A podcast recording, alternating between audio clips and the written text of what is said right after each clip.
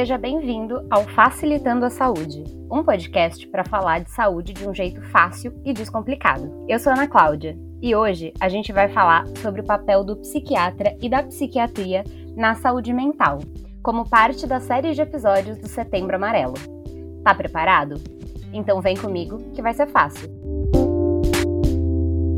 Essa semana nós entramos em setembro e começa a campanha do Setembro Amarelo, o mês de prevenção ao suicídio. No nosso último episódio, já deu início a série especial do Facilitando a Saúde sobre saúde mental, que veio com a ideia de conscientizar os nossos ouvintes sobre a necessidade de discutir esse tema que é tão importante o ano todo, mas nessa data ganha uma atenção especial. Entre os profissionais que fazem parte da rede de apoio indispensável à saúde mental, nós temos os psiquiatras. Durante muitos anos, a psiquiatria fez parte de um grande tabu, chegando a ser uma especialidade médica muitas vezes temida pelos pacientes, mas que teve a sua atuação marcada por uma grande evolução ao longo do tempo. Mudanças essas que no Brasil foram desencadeadas principalmente pelo grande movimento da reforma psiquiátrica a partir dos anos 70. Hoje, o trabalho dos psiquiatras acontece cada vez mais próximo ao paciente, cuidando não só das doenças, mas com grande participação na promoção e manutenção da nossa saúde mental. Mas afinal, você sabe o que eles fazem e por que eles são tão importantes? Hoje, o Facilitando a Saúde recebe o Dr. Bruno Branquinho para nos ajudar a responder essa pergunta. Bruno, seja bem-vindo ao Facilitando. Conta pra gente um pouquinho mais sobre você. Oi, Ana, muito obrigado pelo convite. Estou muito feliz de estar aqui para discutir esse tema que, de verdade, é muito importante e que ainda tem muito preconceito dentro da nossa sociedade. Né? Você falou da questão do psiquiatra ser muito temido e ainda no consultório tem muita gente que me procura depois de anos sofrendo porque queria evitar essa ida ao psiquiatra por preconceito mesmo, por medo. Então ainda é uma realidade, apesar de estar melhor do que no passado. Bom, eu sou Bruno Branquinho, né? Eu sou psiquiatra. Eu me formei na USP, fiz residência no Hospital das Clínicas da USP. Eu também sou psicanalista, Uh, além de psiquiatra. E eu trabalho hoje no meu consultório particular e meu enfoque hoje em dia tem sido no trabalho em saúde mental da população LGBTQIA+, nos últimos anos. Eu trabalho com outras coisas também, mas principalmente nisso. Eu tenho uma coluna de, de saúde LGBT com mais três outros colegas na Carta Capital, em que semanalmente a gente publica um artigo é, sobre saúde LGBT. E eu também trabalho numa ONG que se chama Casa 1, que é uma ONG de acolhimento à população LGBT em situação de vulnerabilidade aqui em São Paulo. Quem quiser conhecer, é uma ONG super legal. Eu devo dizer que, né, a gente se conheceu aí através de amigos em comum, mas eu sou muito fã do seu trabalho, leio as, as coisas da Carta Capital. Mas, Bruno, você falou que você é psiquiatra e me diz uma coisa: o que que faz um psiquiatra? Bom, o psiquiatra, né? Uh, eu tinha um, um, professor na faculdade que também era psicanalista, mas também era psiquiatra, e ele falava que a psiquiatria é a, a medicina da alma, né? E eu gosto de, dessa definição porque é isso: um psiquiatra vai cuidar do sofrimento psíquico do paciente, né? Enquanto a maior parte dos médicos vai olhar para o corpo do paciente, e é claro, vai envolver também as emoções, mas principalmente as, as doenças e os sintomas no corpo, o psiquiatra é aquele médico que vai cuidar do sofrimento emocional do paciente, né? Que pode ter manifestações no corpo também, mas que vai envolver principalmente esse psiquismo, essa, essa parte emocional do paciente. E antes da gente começar a falar das doenças, uma dúvida que eu acho que bastante gente tem. A gente fala das doenças psiquiátricas, mas é doença psiquiátrica, transtorno psiquiátrico, transtorno mental. Tem jeito certo e errado para falar das doenças que vocês psiquiatras cuidam?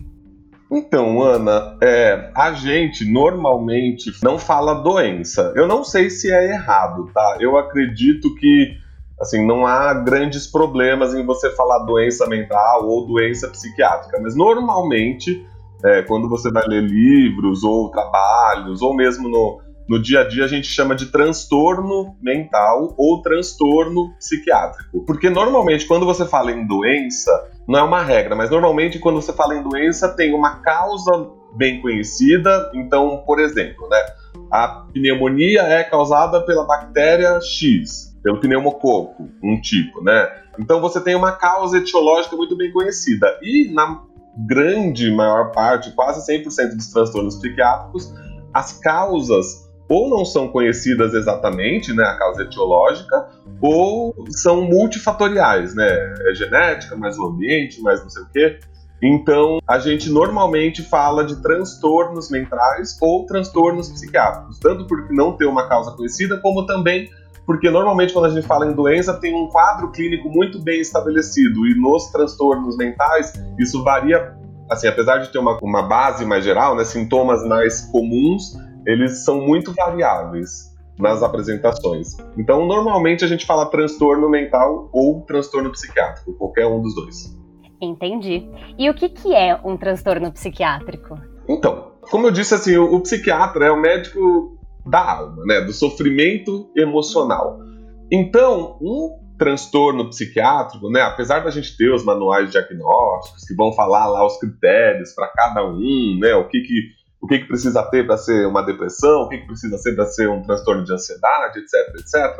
Eu acho que um transtorno mental é, é, um, é uma condição em que a pessoa se encontra, né, em que ela tem um sofrimento tão intenso e daí apresenta alguns sintomas né, que acabam atrapalhando a vida da, dessa pessoa. Essa pessoa apresenta alguns sintomas que levam a um sofrimento muito intenso.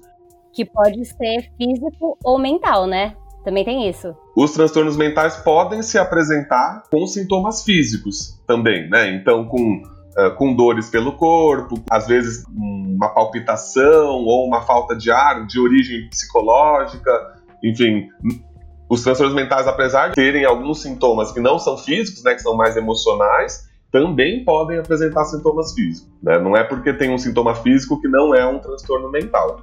E até você falou sobre, sobre essa falta de ar. Eu tenho visto muito agora, né? Acho que você também aí nas redes sociais, muitos memes falando assim: eu não sei se eu tô ansioso ou se eu tô com Covid por conta da falta de ar. E aí, já falando um pouco sobre a ansiedade, assim, acho que se a gente fosse falar de todas as, as doenças psiquiátricas, e aí tem até o DSM-5, que é o, o manual, é o manual DSM-5, né? Isso. É o manual diagnóstico da psiquiatria. É o manual onde estão tá, todos os diagnósticos e quais são os critérios que a gente tem que utilizar para fazer esses diagnósticos. Exatamente. Ele é gigantesco, né? Então, a gente, pra gente falar sobre todas as doenças psiquiátricas, a gente precisaria de um podcast inteiro, assim, né? tipo, um, um, podcast de todos os dias a gente tá lançando episódios. Mas a gente vai falar hoje aqui das mais comuns, né? Eu comecei falando aí do meme da ansiedade, e aí eu queria falar um pouquinho mais sobre a ansiedade, né? Assim, se você puder falar um pouco sobre o que é a ansiedade, como que é a diferença assim de, ah, eu estou ansiosa porque, sei lá, vai acontecer uma situação na minha vida ou eu tenho de fato uma ansiedade que eu preciso tratar. Tá. Ó, eu acho que isso é super importante que você está falando, porque assim, a gente precisa diferenciar o que é ansiedade e o que é um transtorno de ansiedade, né? Porque assim, ansiedade é a mesma, é um sentimento, né? Ansiedade é um sentimento que todo mundo apresenta, assim como tristeza, assim como felicidade, assim como medo, assim como alegria, é um sentimento humano. E a princípio, nenhum desses sentimentos tem nada de patológico, não é indicativo de nenhuma doença, né? Então, se você sente alegria, não é indicativo de uma doença. Se você sente tristeza, não é indicativo de uma doença. Né? Ninguém vai dizer, poxa, não passei no vestibular, estou triste? Bom, então você está doente. Então, assim, não é porque a gente apresenta nenhum desses sentimentos que você está doente, né? E daí, ansiedade, né, é um sentimento humano, e ele, inclusive, não só não é indicativo de nenhuma doença, como pode e é muito benéfico em algumas situações. Quando você uh, está à frente a algo desconhecido ou algo que é muito importante para você, né, você fica ansioso, né? Se você está numa rua escura, né, num lugar um pouco violento da cidade, né? Você está com medo, mas você também está ansioso, pensando, bom, o que pode me acontecer? Será que eu posso entrar por aquela rua? Será que vai ter algum problema? Será que eu pego um táxi? Né? Enfim, tudo mais. Isso tudo é uma ansiedade que é benéfica, né? Porque isso te protege de alguma forma de algo que pode ser perigoso para você. Ou quando você tem que fazer uma prova né, na faculdade, né, ou vestibular, acabei de citar, né? Poxa, no dia anterior você vai estar ansioso, né? Talvez na semana, nos meses anteriores, e isso vai te fazer dormir mais cedo, ficar pensando, se preparar, né? Arrumar suas coisas, enfim, guardar tudo direitinho para não chegar lá e não esquecer o documento, né? Enfim, tudo mais. Ou mesmo estudar, né? Nos meses anteriores, porque você quer se preparar para isso. E isso é uma ansiedade que é boa, né? Porque ela tá te preparando para um momento que é importante. Agora, a gente tem a gente até tem um gráfico, né, que a gente usa da ansiedade, porque é isso. Ela, até certo ponto, ela é muito benéfica, porque ela melhora a sua performance, né? Ela te protege, ela te aumenta a sua capacidade de fazer as coisas. A partir de certo ponto, ela começa a te atrapalhar.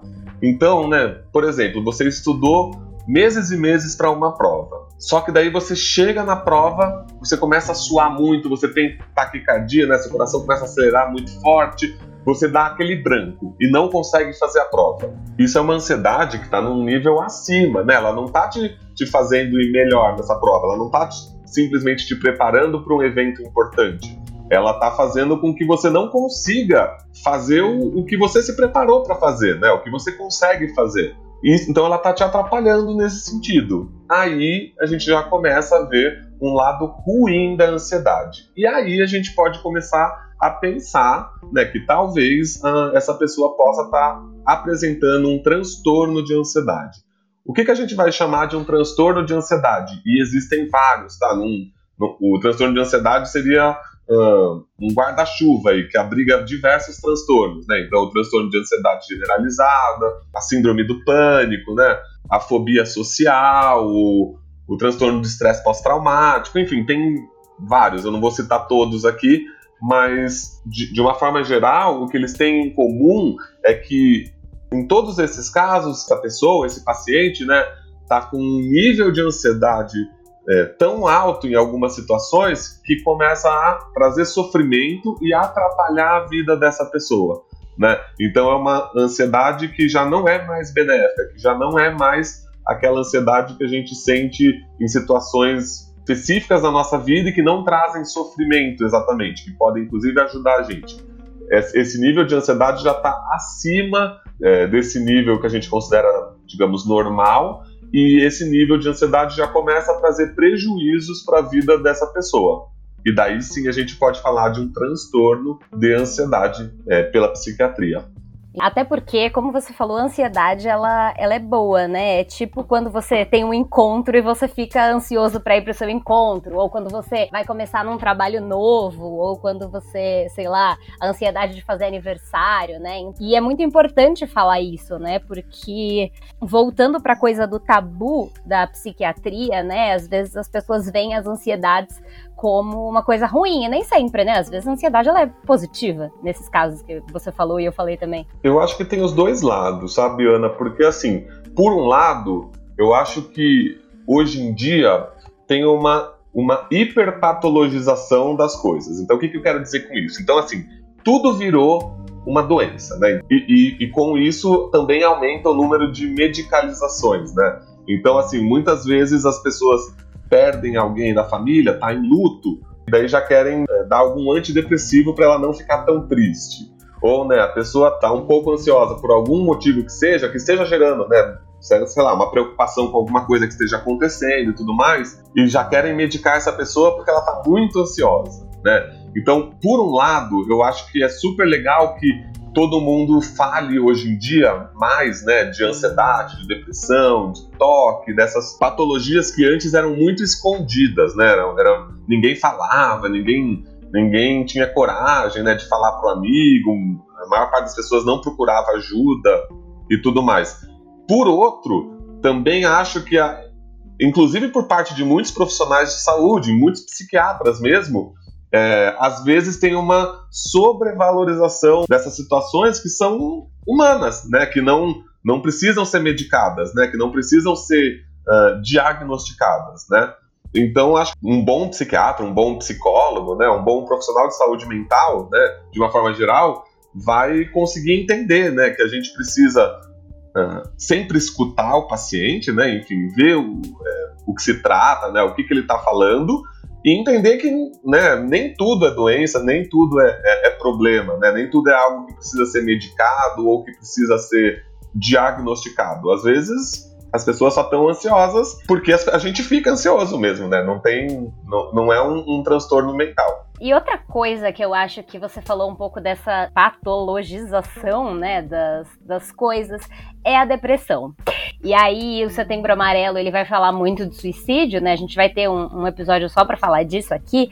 Mas a depressão ela é uma doença que causa muita incapacidade e anos de, de trabalho perdidos é, no mundo. E tem um tabu muito grande, assim, existe o tabu da psiquiatria e das, dos transtornos mentais, né? Mas o tabu da depressão é, tá principalmente nas pessoas que não entendem que depressão não é só ficar triste, né? Então, o que, que é uma depressão? O que, que é considerado uma depressão, assim? Que não é só essa tristezinha, por exemplo? Bom, quando a gente vai falar de psiquiatria, sempre tem um, um certo, ainda tem, né, pelo menos um certo preconceito e um certo uh, mal entendido, né, que as pessoas por vezes confundem as coisas, né. Então tem muita gente que vai falar, ah, que é isso, né, que é, é frescura, é falta de trabalho, né, é falta da igreja, Falta de Deus. É falta de Deus, é, é falta de problema, né? Aquelas pessoas que falam, ah, não. De uma louça para lavar. O dia que você tiver um problema de verdade, você não vai, você não vai ficar deprimido. Enfim, né? Isso é é algo que a gente escuta mesmo, né, no dia a dia e tudo mais. E é importante, como você disse, né, eu acho que não só uh, hoje em dia os diagnósticos são mais prevalentes né, da, da depressão no mundo, como, como é isso, já se entende como um, um problema de saúde pública mesmo, né? É, tanto pelo número de diagnósticos de pessoas afetadas, como por isso que você falou, né? Acho que no mundo capitalista acaba-se também tendo essa, essa dimensão do, do negócio quando começa a afetar dias de trabalho, é, produ, é, produção né, do, do empregado, né, e tudo mais. E de verdade, é isso mesmo, né? A gente precisa muitas vezes afastar essas pessoas do trabalho porque elas não estão em condições de fazer as suas atividades. Respondendo a sua pergunta agora, né, eu acho que tem uma grande diferença aí, né, entre uma tristezinha e uma depressão. Como eu disse, a tristeza é um sentimento normal de qualquer ser humano e ficamos tristes assim como ficamos felizes em alguns momentos, né? Exatamente. Ninguém é feliz o tempo inteiro graças a Deus, né? A gente precisa das tristezas. Né? Isso é saudável, né? Eu sempre falo com as pessoas que tristeza é saudável e, e, ansiedade é saudável, senão você fica aquela pessoa fora da realidade, né? Se você tá feliz o tempo todo, você não está vivendo a realidade, especialmente no Brasil de hoje, né? Exato. na, na, conjuntura do país e do mundo, né? Eu acho que não Exatamente. dá o tempo inteiro. Então, assim, é saudável que você esteja triste em alguns momentos, né? Agora, quando a gente vai falar de depressão, né, pensando nos critérios diagnósticos e no quadro clínico mesmo, a gente vai pensar num tempo maior de sintomas. Então, né, não é que você está feliz hoje, amanhã você está um pouco mais para baixo, depois você fica feliz de novo, né? Como todo mundo, né? Temos dias melhores e piores. A gente vai pensar num, numa, numa, coisa mais constante, né? Num, que a gente tem os critérios principais, né? Que a gente fala que é o humor deprimido, ou seja, né? O que é humor deprimido? Você ficar triste a maior parte do tempo, sem alegria a maior parte do tempo, mais para baixo, né, a maior parte do tempo, e ou a falta de interesse nas coisas. Então esses são dois dos sintomas principais da depressão, tá? É a tristeza a maior parte do tempo e ou, né, os dois podem vir juntos ou separados. E, ou a falta de interesse e de prazer nas coisas. Então, aquelas coisas que te davam prazer ou te davam interesse antes, você não encontra mais. Então, aquela pessoa que sempre gostou de viajar ou de cozinhar ou de comer ou de fazer qualquer coisa, de repente isso já não é uma coisa que dá tanto prazer para ela.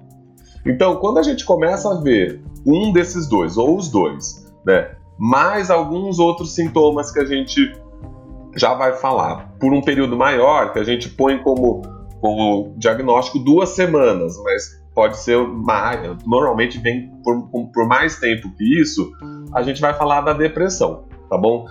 Esse quadro, né, não é além desses dois que eu falei, pode vir acompanhado de outros sintomas, e normalmente vem mesmo, tá? Cada quadro é um quadro, mas eu vou falar todos, então, né? Uh, alteração do, do ritmo de sono, então pode vir tanto insônia como maior sonolência durante o dia, uh, alteração do apetite, então pode ser tanto comer mais como comer menos, é, cansaço, alteração na libido, então normalmente esses pacientes têm uma libido é, diminuída, tá? Uh, pode vir irritabilidade, pode vir, né, pode vir e normalmente vem um choro mais fácil, a pessoa fica mais emotiva, assim, enfim, e entre outras coisas que podem aparecer também que são menos comuns, tá? Então, quando a gente pega tudo isso, né, por um período um pouquinho maior, então por duas semanas ou mais, né, e a gente começa a ver uma, um prejuízo muito grande na vida da pessoa, porque ela deixa de fazer as coisas, ela começa a se isolar mais, ela começa a não render tanto no trabalho, ela começa a não ver tantos amigos ou não ter, é, ter dificuldades em relação com as pessoas. Em casos mais graves, ela pode começar né, a, a, inclusive, não comer, não ter, não cuidar de si mesmo, tomar banho, escovar os dentes, né? Em casos mais graves ainda, também pode começar a pensar em suicídio, inclusive chegar às vias de fato, né? Então é um quadro que é muito pode ser muito grave, né? E que precisa mesmo de uma atenção que é muito diferente de uma tristeza habitual, né? Que as pessoas podem ter mesmo, mas que não geram tantas consequências para a vida dessa pessoa. Uhum. Um ponto que você falou é muito importante, né, do quanto. E aí, é, acho que é isso que muitas vezes vocês psiquiatras veem, é do quanto que aquele aquele sintoma, aquele quadro, sei lá, é, causa prejuízo para a vida da pessoa, né? O quanto isso de fato atrapalha a, a pessoa. Eu acho que muitas vezes quando alguém vai procurar um psiquiatra é justamente por isso, né? Você deu o exemplo do luto, e o luto é, além de ser passageiro, é importante para a pessoa viver, para, enfim, ela elaborar e processar a perda de alguém, né? Mas é, eu acho que você tocou nesse ponto que é muito importante, de atrapalhar a vida, né? O quanto que, que isso está atrapalhando a sua vida, suas atividades, enfim. É, eu acho que todo mundo tem o seu, o seu tempo, né? Então, quando a gente fala de luto, por exemplo, né? Uma coisa é você me falar assim, Bruno, poxa, minha mãe faleceu, né? Minha mãe morreu e eu, poxa, eu não tô conseguindo fazer as minhas coisas, né? Enfim, ela morreu faz uma semana, eu tô aqui no sofá, eu não quero trabalhar, não quero fazer as minhas coisas e tudo mais. É um quadro que é parecido com a, com, com um quadro depressivo mesmo. Às vezes a gente não quer fazer nada, às vezes a gente quer ficar sozinho, a gente quer tem dificuldade mesmo, até de tomar banho, né? Vezes, mas, né, é, tem uma causa aí muito clara, né? Bom, foi pós-morte da minha mãe, né? E é isso, né? Às vezes a gente precisa de um tempo para retomar a nossa vida e tudo mais, né? E tal. Inclusive, às vezes tem. Eu não sei nem se isso existe, mas eu tenho a impressão que tem um, um período que você pode, inclusive, tirar do trabalho mesmo legalmente.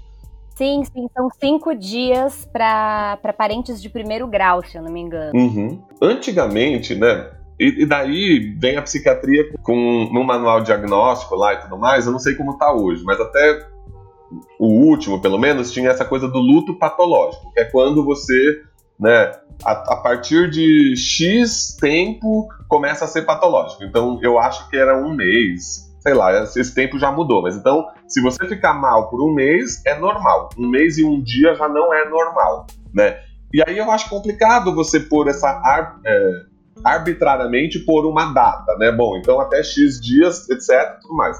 Eu acho que você tem que ver. É, no, no um dia, né, do, nos 32 dias, pronto, tô ótima, né? Já Exato, exatamente. E, e, inclusive nos diagnósticos mesmo da depressão, né? Eles põem duas semanas, mas é isso, né? A gente tem que avaliar mesmo, né? Como, como, como é, caso, é caso a caso. Eu sempre falo que é caso a caso. Você pode usar o DSM como um, um norte aí, né? Para você, claro, para a gente padronizar algumas coisas, para pesquisa, né? E tudo mais.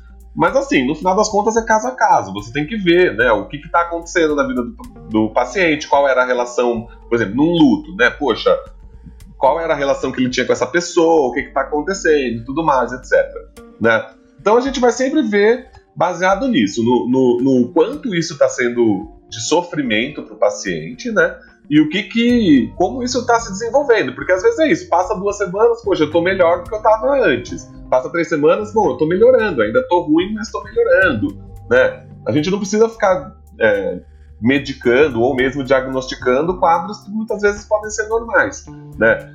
Você tem sempre que avaliar o paciente e qual o prejuízo dele. E às vezes, como, como eu disse, assim, às vezes mesmo tendo um diagnóstico, às vezes você diagnosticar, tá com um quadro depressivo leve.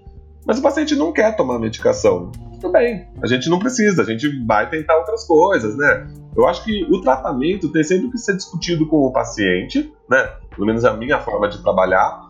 E a gente tem que, que ir vendo qual, como é que tá, qual a gravidade, né? Uma coisa é um, um caso super grave que daí a gente vai, bom, talvez realmente precise um pouco de medicação agora para aliviar um pouco isso. Às vezes não.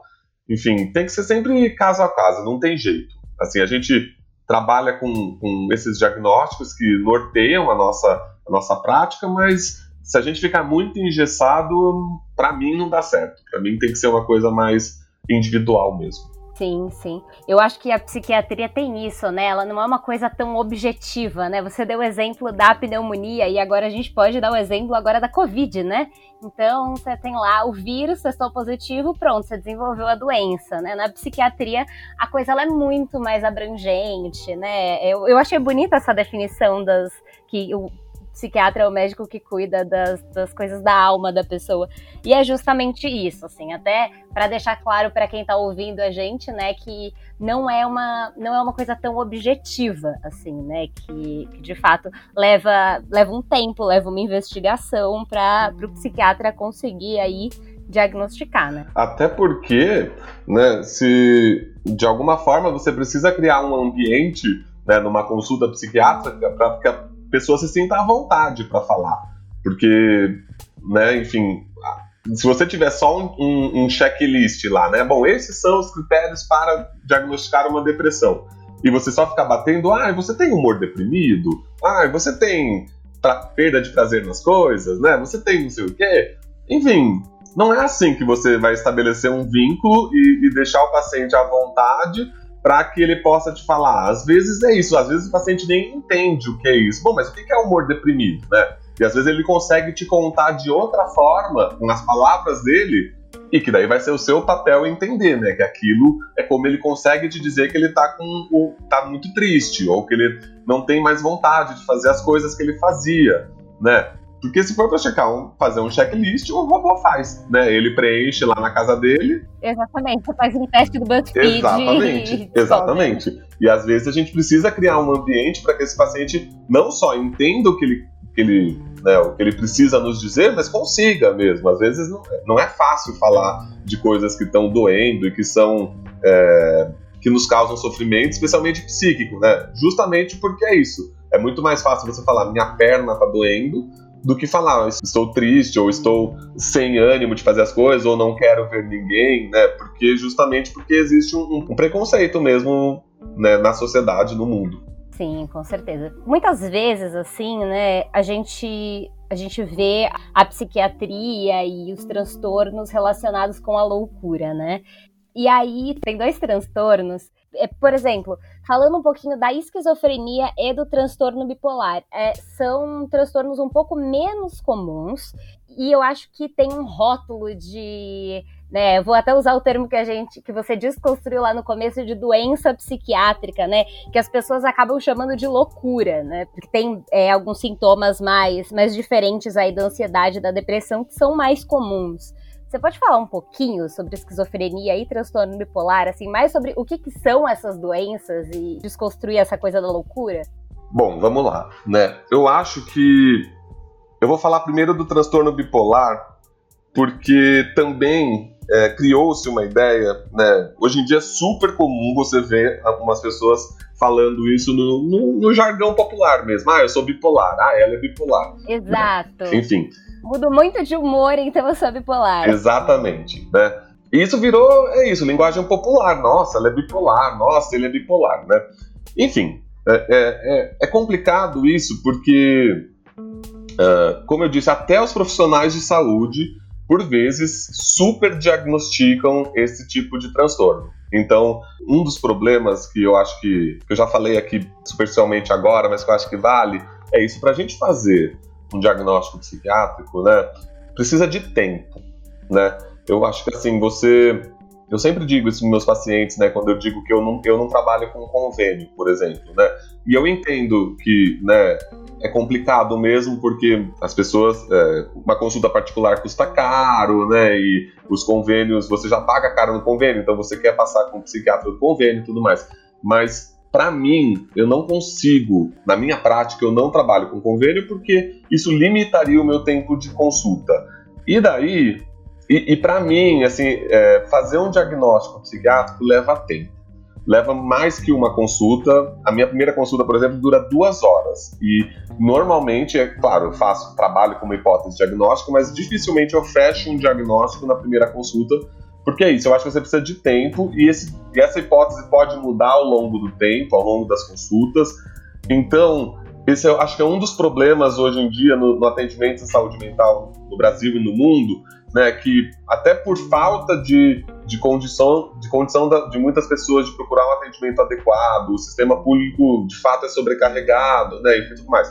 E essas consultas muito rápidas acabam fazendo com que muita gente, muitos profissionais e muitos pacientes acabem dando e recebendo diagnósticos equivocados. Estou falando isso por quê? Porque eu, eu vejo muitos diagnósticos de transtorno bipolar que são tanto negligenciados, né, pessoas que são apresentam transtorno e que não tem, recebem o diagnóstico, como pessoas também que, a meu ver, pelo menos que eu vejo, não têm o, o transtorno e acabam recebendo o diagnóstico. Então vamos lá, o que, que é um, o transtorno bipolar? Bem resumidamente, assim, bem por cima, tá, gente? Porque tudo isso que eu tô falando aqui é bem por cima, enfim, até porque é, é a intenção do podcast, né? Falar de uma forma simples o que está acontecendo.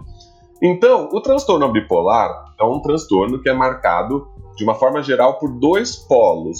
É um transtorno do humor, né? E a gente vai ver nos pacientes, de uma forma geral, dois polos. O polo depressivo, que é o polo em que o paciente apresenta o humor, né? Como eu disse, mais triste, mais para baixo, sem energia, muitas vezes com problema no sono, menos apetite e tudo mais, como eu tinha explicado na depressão. E o outro polo, que é o polo que a gente chama de mania, é, polo maníaco, né? O polo da mania. O que, que é a mania? É, é como se a gente pegasse o, o, espelho da depressão, é o oposto. Então, né, a, a, a, na depressão, normalmente a gente fica com menos energia, na mania a gente vai ficar com mais energia. Na, na depressão, a gente fica com é, mais isolado, falando menos, mais quieto. Na mania, falar muito, falar rápido, é, não conseguir o pensamento muito acelerado, né? Uh, e daí a impulsividade aumentada, então esses pacientes vão gastar mais, às vezes gastar dinheiro que nem podia, muitas vezes eles ficam se endividam, né? Esses pacientes vão ficar mais hipersexualizados, um pouco inadequados até, né? podem ficar agressivos. Enfim, enquanto a depressão normalmente a gente vai pôr como menos, né, para baixo, o polo da mania a gente vai pôr para cima, é o mais. Então, no transtorno bipolar, a gente vai ver, e aí são três tipos, né? Tipo 1, tipo 2 e tipo 3. Mas de uma forma geral, o, o paciente do transtorno bipolar vai apresentar fases em que ele está mais para depressão e fases em que ele está mais para cima, acima do seu normal, que seria desse polo maníaco ou hipomaníaco, né? Que a mania é esse quadro mais acentuado, em que ele está muito falante, muito para cima, sem dormir, né? A insônia é muito importante no, no transtorno bipolar, né? Na mania. Ele está sem dormir e não fica cansado, enfim, tudo mais, gastando mais, mais hipersexualizado. Isso é a mania. E a hipomania é um quadro igual à mania, só que mais leve, tá? Então, no transtorno bipolar, normalmente o paciente vai apresentar fases em que ele está mais para baixo e em outras fases ele vai estar tá mais para cima. Então, fases de depressão e ou fases é, de mania ou hipomania, tá bom? Essas fases não é de um dia para o outro normalmente, tá? Até, a gente até tem pacientes que ciclam, né? Que mudam de fase mais rápido. Mas normalmente, a maior parte dos casos, essas, essas fases não são é, de um dia para o outro. Então, essa coisa que as pessoas falam de porque a pessoa acordou feliz e daí no, na tarde já estava triste, falar que ela é bipolar por causa disso, não é, tá? Isso é um exagero. Normalmente, cada fase, seja da depressão, ou seja da mania, ou da hipomania, duram bastante tempo e não é de um dia para o outro, não é assim, tá bom? E é isso, às vezes não são, e não é que ou ele está em, ou ele tá em depressão ou ele está em mania. Tem horas que ele está com o tratamento especialmente, se ele fizer o tratamento direitinho e tudo mais, ele vai ficar a maior parte do tempo é, sem nenhuma alteração, nem depressão, nem mania. Uhum. Eu costumo brincar que quem muda muito de humor assim não é bipolar, é geminiano, né? Eu sempre brinco, ou tem gêmeos no mapa astral, assim, porque no, o transtorno bipolar é, é, muito mais complexo do que só você tá feliz agora e tá triste daqui a pouco, né? É isso, né? Eu acho que precisa ficar isso claro, porque é como eu te disse no, lá, lá no começo, né? Por um lado, é super bom que todo mundo conheça esses nomes de transtornos mentais, porque né, tira um pouco é, o estigma, né? Bom, quanto mais gente conhece, mais gente fala, vai tirando um pouco né, do, do medo e da, dessa tensão né, de, do, do diagnóstico. Por outro, começa também essa coisa de todo mundo é bipolar, todo mundo tem depressão, todo mundo tem ansiedade, e fica um, um, um, diagnóstico excessivo, né? E que às vezes não, não condiz com a realidade. Exatamente. E a esquizofrenia? Essa eu acho que é, é, é, um outro mundo aí que a gente poderia passar um episódio inteiro falando, mas que, que é mais. É, eu acho que aí existe quase que um preconceito com, com, com esse transtorno, né? A esquizofrenia, eu também acho que tem uma coisa aí, né, que a gente precisa deixar muito claro, que muitas vezes a gente vê essas condições serem estereotipadas por aí. Exato. E daí a gente acha que assim, o esquizofrênico não pode ter uma vida normal, por exemplo, né? Não pode ter trabalho, não pode se casar, não pode ter amigos, né? Enfim, assim como o bipolar, o transtorno bipolar ou a depressão também a gente vê, e muitas vezes esses estereótipos se, se, se referem a casos muito graves do transtorno, o que não, não necessariamente é o caso para todos, ou para a maioria dos casos, né? Todos esses transtornos que eu citei, né, se bem tratados, né, a pessoa pode ter uma vida normal, tá? Uma vida sem, sem grandes prejuízos, tá bom? Mas a gente fala isso um pouquinho depois. A esquizofrenia, é um, um transtorno mental, né, marcado também por dois polos de sintomas. O polo positivo e o polo negativo, né, que a gente chama. Os sintomas positivos que a gente chama da esquizofrenia vão ser os sintomas que normalmente são mais retratados mesmo, enfim, nos filmes ou na, na, na ideia popular, né? Que são os sintomas que a gente chama de sintomas psicóticos. O que, que são os sintomas psicóticos? São, de uma forma geral, as alucinações e os delírios. Né? As alucinações né, são aqueles sintomas em que o paciente ouve alguma voz ou ouve alguma coisa que as pessoas não estão não estão ouvindo, né? Então, se eu chegar para você aqui e falar, nossa, Ana, eu tô ouvindo, tô ouvindo aqui uma voz me falando que é para eu me matar ou para eu fazer alguma coisa contra outra pessoa. Se você estiver na minha frente e não estiver ouvindo isso, isso é uma alucinação, né? De uma forma bem simplista, tá, gente? Mas então, alucinações, né, elas podem ser auditivas, então de você ouvir alguma coisa que ninguém está ouvindo, ou visuais, né? Você está vendo alguma coisa que ninguém está vendo, e tem alguns outros tipos mais específicos que eu não vou entrar em detalhe aqui, tá?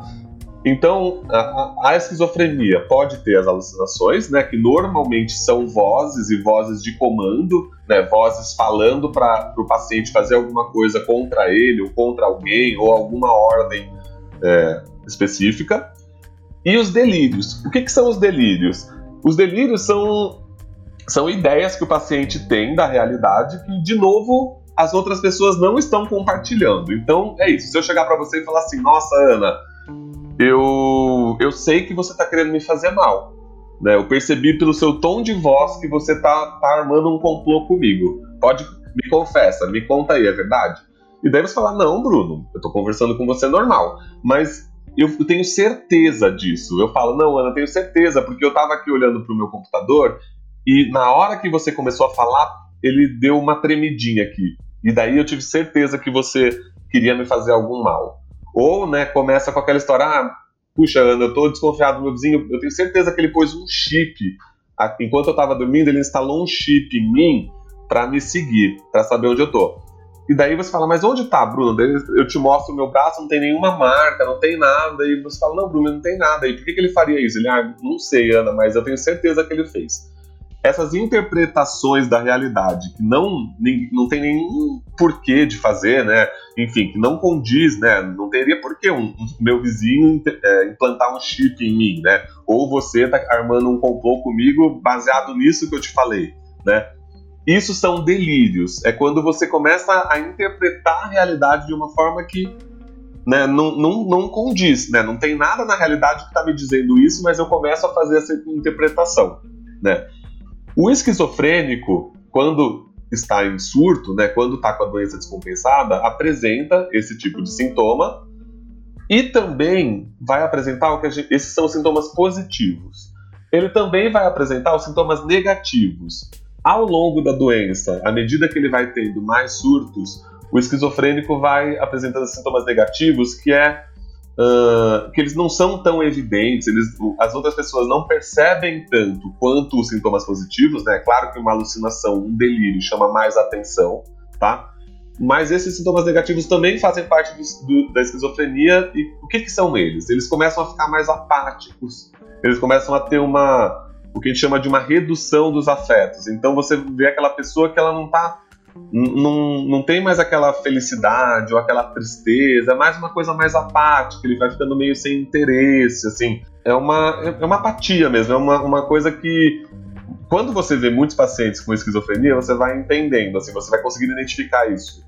É, mas é isso, a pessoa ficando menos, com menos interesse, mais apática, não tem mais tantos afetos, tanto positivos como negativos. Isso é com a evolução da doença, principalmente depois de algumas crises, quando não é tão tratado assim.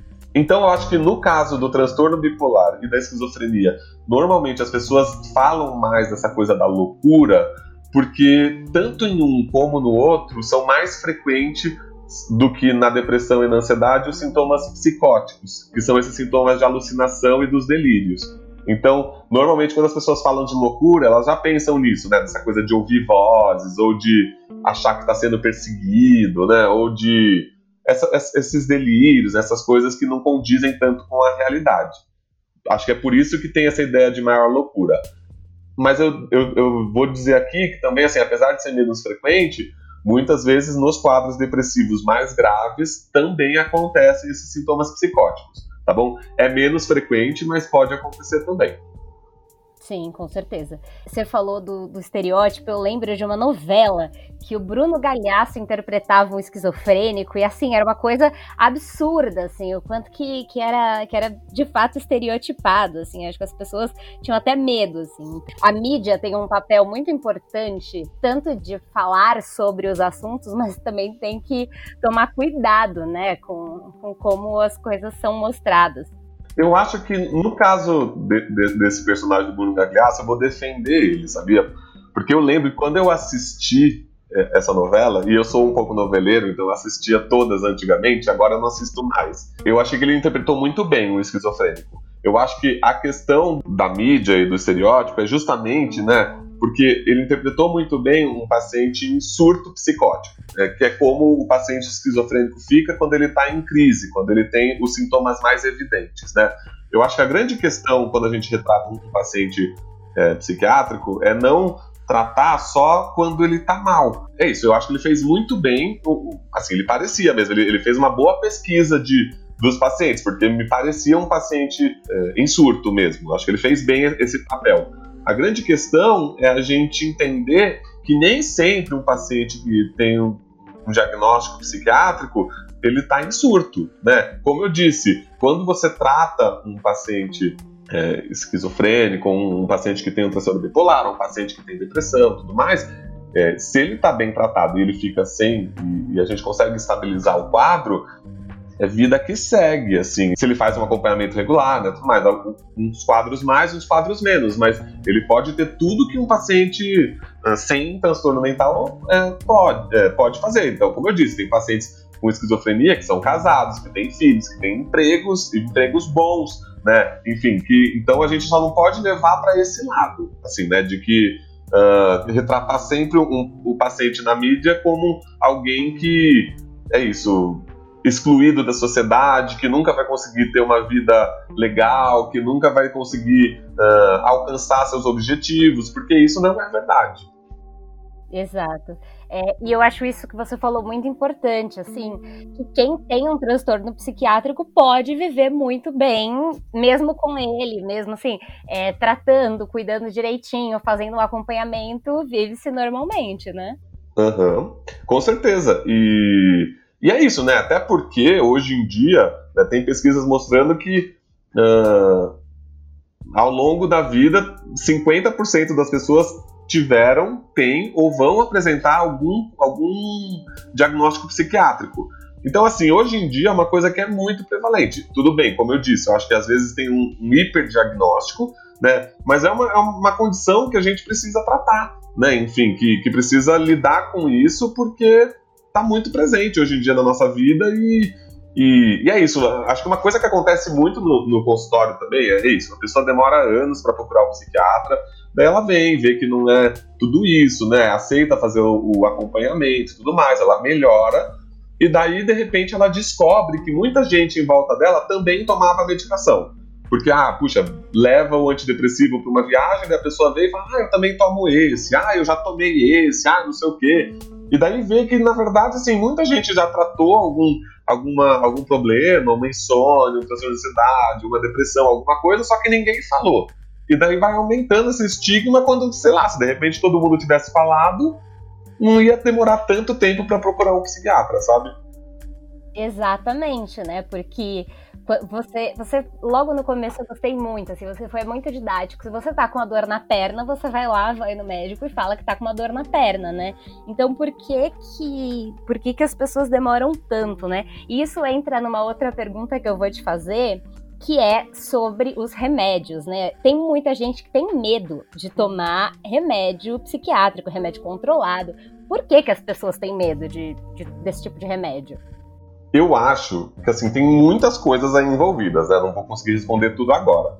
Mas, assim, tem algumas coisas que a gente precisa pensar. Um, primeiro, as pessoas têm uma ideia aí é, de que o transtorno mental. Primeiro, a pessoa tem que aceitar que tem um transtorno mental. Então vamos lá, daí tudo mais, beleza. Daí levou anos, tudo mais, beleza. Puxa, preciso procurar um, um psicólogo, um psiquiatra, alguma coisa. Tudo bem. Daí a pessoa chega lá e daí tem a questão do remédio. Daí uma coisa que eu ouço muito é isso, puxa, mas eu não queria ficar dependente da medicação, né? Então, assim, tem muita gente que acredita que quando você faz uso de uma medicação psiquiátrica, você nunca mais vai conseguir tirar ela uh, de você, que você vai tomar para sempre. Por um lado, porque uh, antigamente, né, a gente não, não tinha tanto conhecimento, e muitas vezes tem, né, até hoje tem gente que toma remédio por muito tempo mesmo. Por outro, por conta dessa, dessa ideia que as pessoas têm de que se você tem um, um, um, problema psiquiátrico, você nunca vai melhorar, você vai ter grandes problemas na sua vida, você sempre vai ter algum problema, sempre vai ter a necessidade dessa medicação, né? E isso não é verdade, né? A maior, a grande maior parte dos casos que eu atendo, né? Isso vai depender, claro, de qual transtorno você tem, da gravidade dos sintomas, enfim, quando você procurou e tudo mais. Mas a, a grande maior parte dos casos que eu atendo no consultório, eu sempre falo para eles, eu falo, olha, a ideia é que você fique comigo por um tempo e depois vida que segue, né? Enfim, a gente vai tentar tirar essa medicação e você.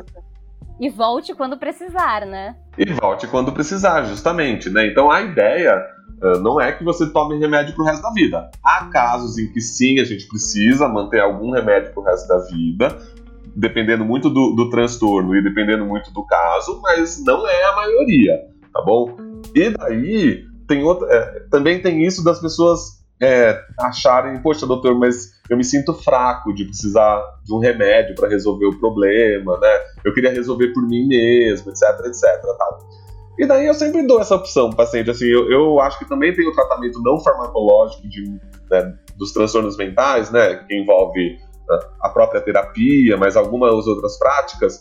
E quando o paciente está muito resistente, eu sempre falo, bom, então vamos começar com o não farmacológico e a gente vê como a coisa segue, sabe? Porque às vezes eles precisam dessa, desse tempo para se acostumar com a ideia de tomar uma medicação, assim. Que é isso, quando você tem, por exemplo, diabetes, você não questiona que você pode precisar da insulina e talvez para o resto da vida. Agora, numa, numa, num transtorno psiquiátrico, isso é mais difícil, né?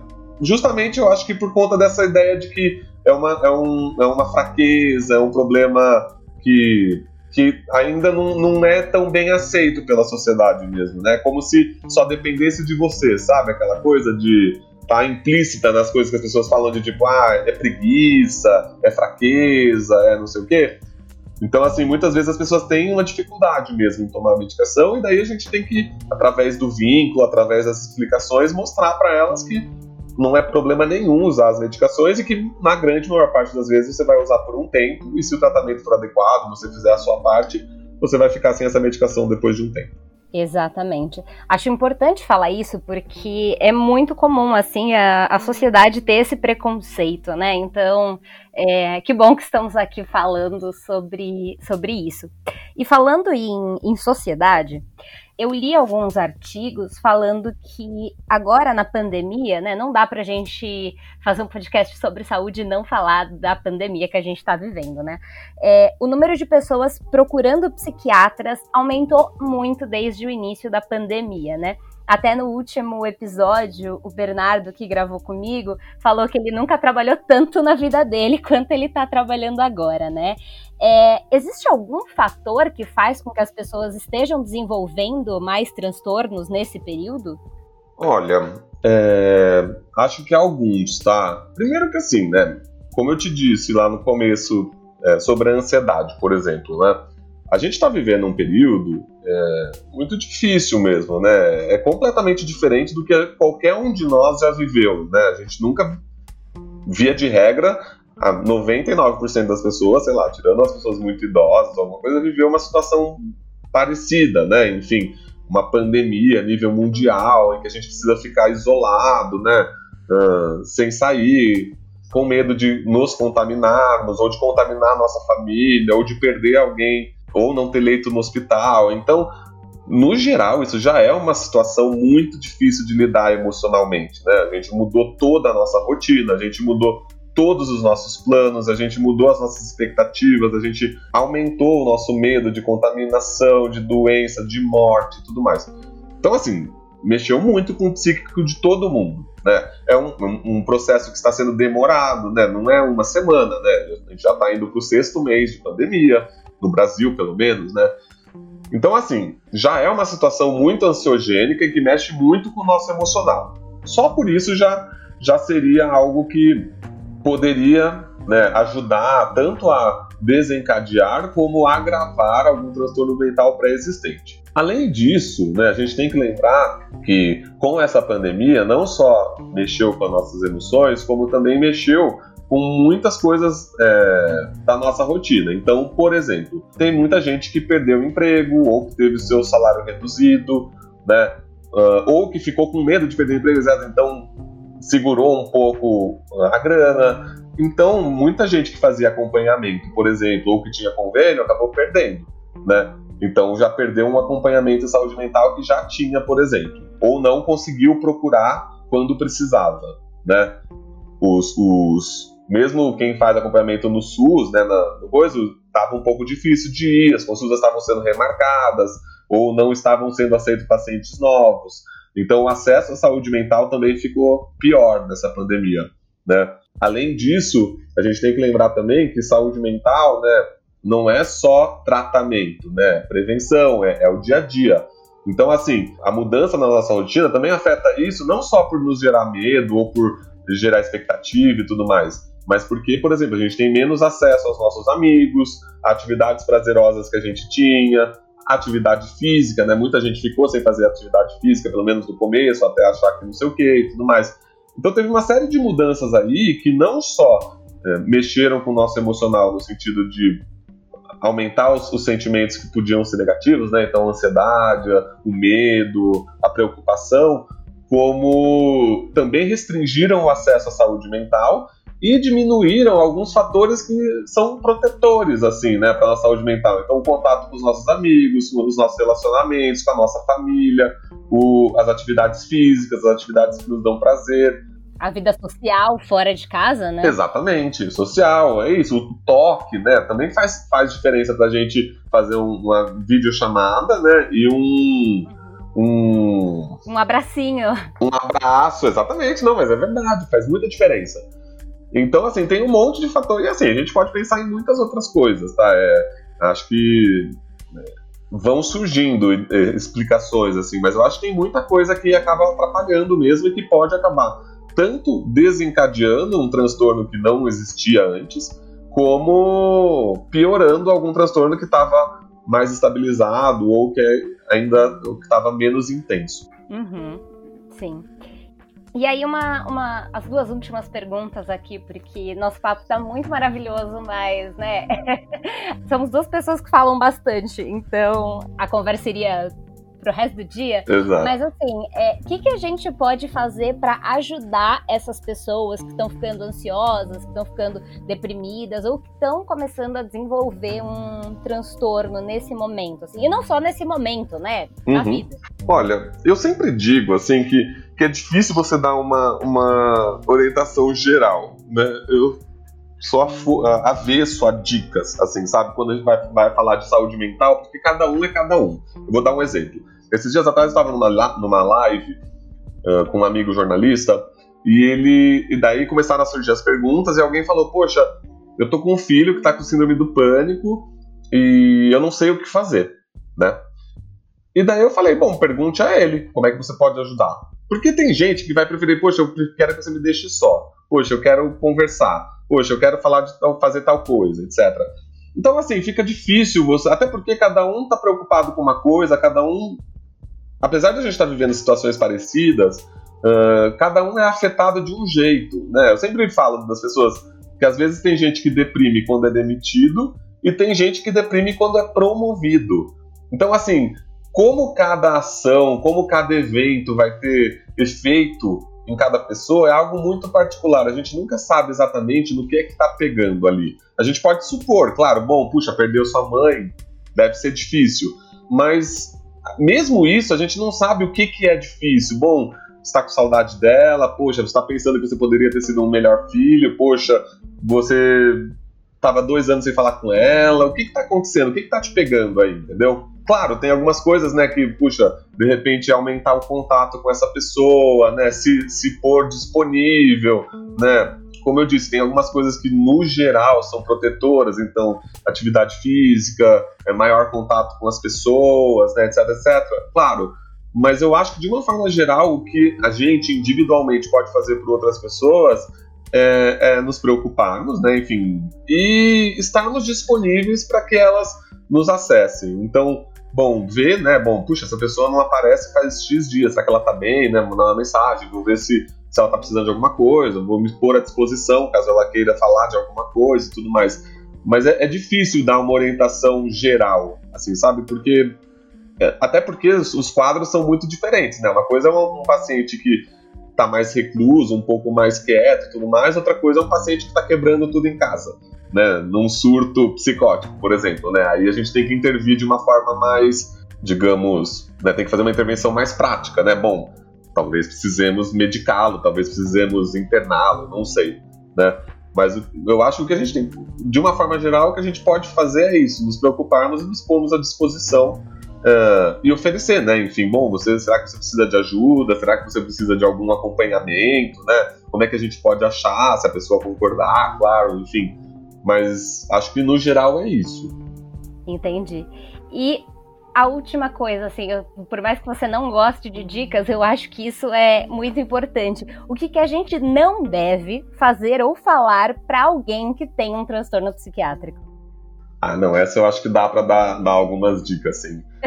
Eu acho que eu já... A gente precisa dar algumas dicas para o mundo, né? Exato.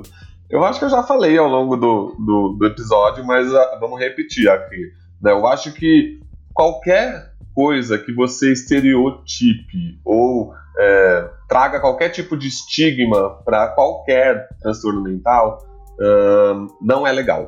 Então, como eu disse, né, chegar uma pessoa que está em depressão, ou falar de uma pessoa que tem depressão, ou falar da própria depressão, falar que é fraqueza, que é preguiça, que é falta de Deus, que é falta de trabalho, que é falta de problema, e a lista segue, né, enfim, não é legal, né, porque isso só aumenta uh, a vergonha da pessoa, só aumenta a vergonha das pessoas em procurar ajuda, só aumenta a dificuldade em elas aceitarem que isso de fato é um, um transtorno mental e que precisa de fato de ajuda, né, e isso da depressão, mas pode ser qualquer coisa, né? Falar, uh, né? Ou usar transtornos mentais, né? Como xingamentos, né? Então, às vezes, ah, você é autista, né? né? Isso não é legal, né? Enfim, o autismo é uma condição é, muito séria, né? Que de fato traz muitas, muitos problemas para as pessoas, nos casos mais graves, né? Tem casos mais leves, e não é legal você usar isso como um, um xingamento, né? Por exemplo acho que também, né, não só dos, dos transtornos mentais, mas também começar a falar coisas como psiquiatra é médico de louco, né? Ah, pra que, que você vai fazer terapia? Vai, fala com seu amigo, né? Não sei o quê. Então, não dar a devida importância ao tratamento em saúde mental é outra coisa que eu acho que não, não acrescenta em nada e só aumenta o problema, porque as pessoas, de novo, vão demorar mais a procurar ajuda quando procuram e os quadros podem ficar mais graves antes que elas decidam por isso, né? Então acho que é isso no geral, assim, qualquer coisa que você vá falar que possa causar qualquer estigma ou dificuldade para as pessoas que, tem, que estão passando por um transtorno mental, acho que é melhor ficar quietinho.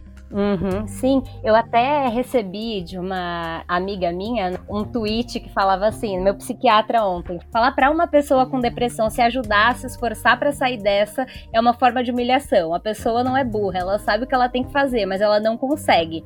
Ninguém pede para alguém que quebrou a perna ter força de vontade para sair andando. Eu gostei desse tweet porque é muito isso. Acho que quando as pessoas têm uma doença física, né? Então, é, quebrou a perna ou tá com enxaqueca, ou alguma coisa do corpo, assim, né?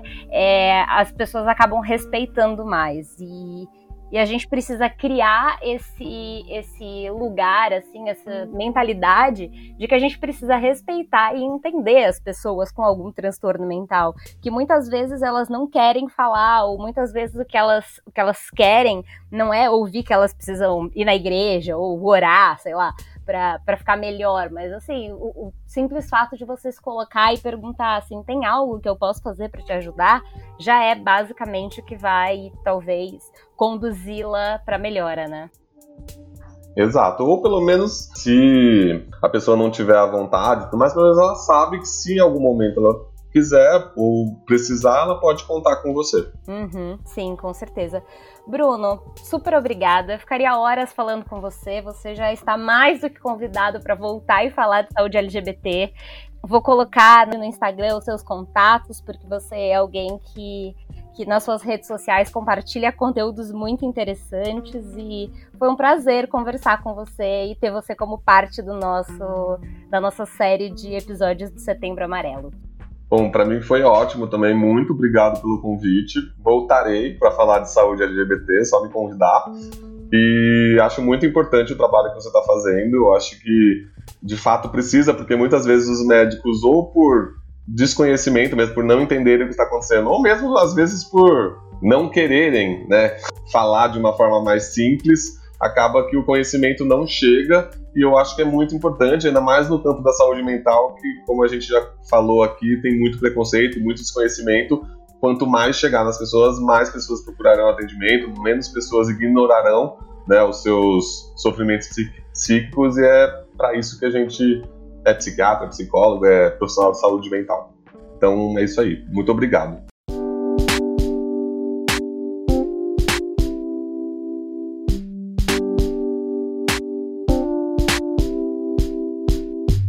Esse foi o episódio de hoje sobre a psiquiatria na saúde mental do Facilitando a Saúde.